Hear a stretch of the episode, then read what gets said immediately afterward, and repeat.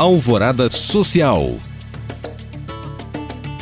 Preocupados com a falta de acesso à internet durante a pandemia, o projeto Hackathon Maratona Tecnológica tem o intuito de promover a educação utilizando os meios digitais nas periferias. A iniciativa precisa de recursos para levar acesso à informação e seu principal objetivo é promover o aprendizado de educação digital em comunidades do Rio de Janeiro. A metodologia Hackathon é dividida em equipes de 10 a 20 jovens entre 14 e 18 anos que irão identificar o problema da sua comunidade e buscar soluções através do meio digital. Os interessados em doarem aparelhos como celulares, tablets, notebooks ou doações em espécie devem contactar os contatos disponíveis na descrição deste podcast.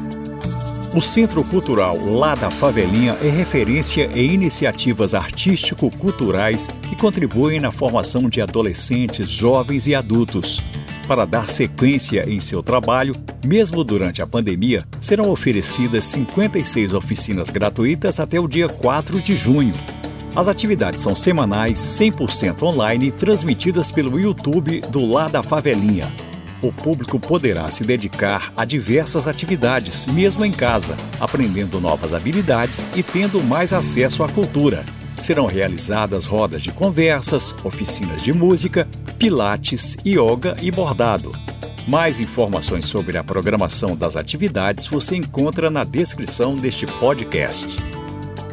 Como a Páscoa é tempo para celebrar o Renascimento, foi criado o projeto Alimentando com Paixão no último dia 12, o estabelecimento comercial Nicolau Bar da Esquina, em BH, se transformou em um restaurante beneficente.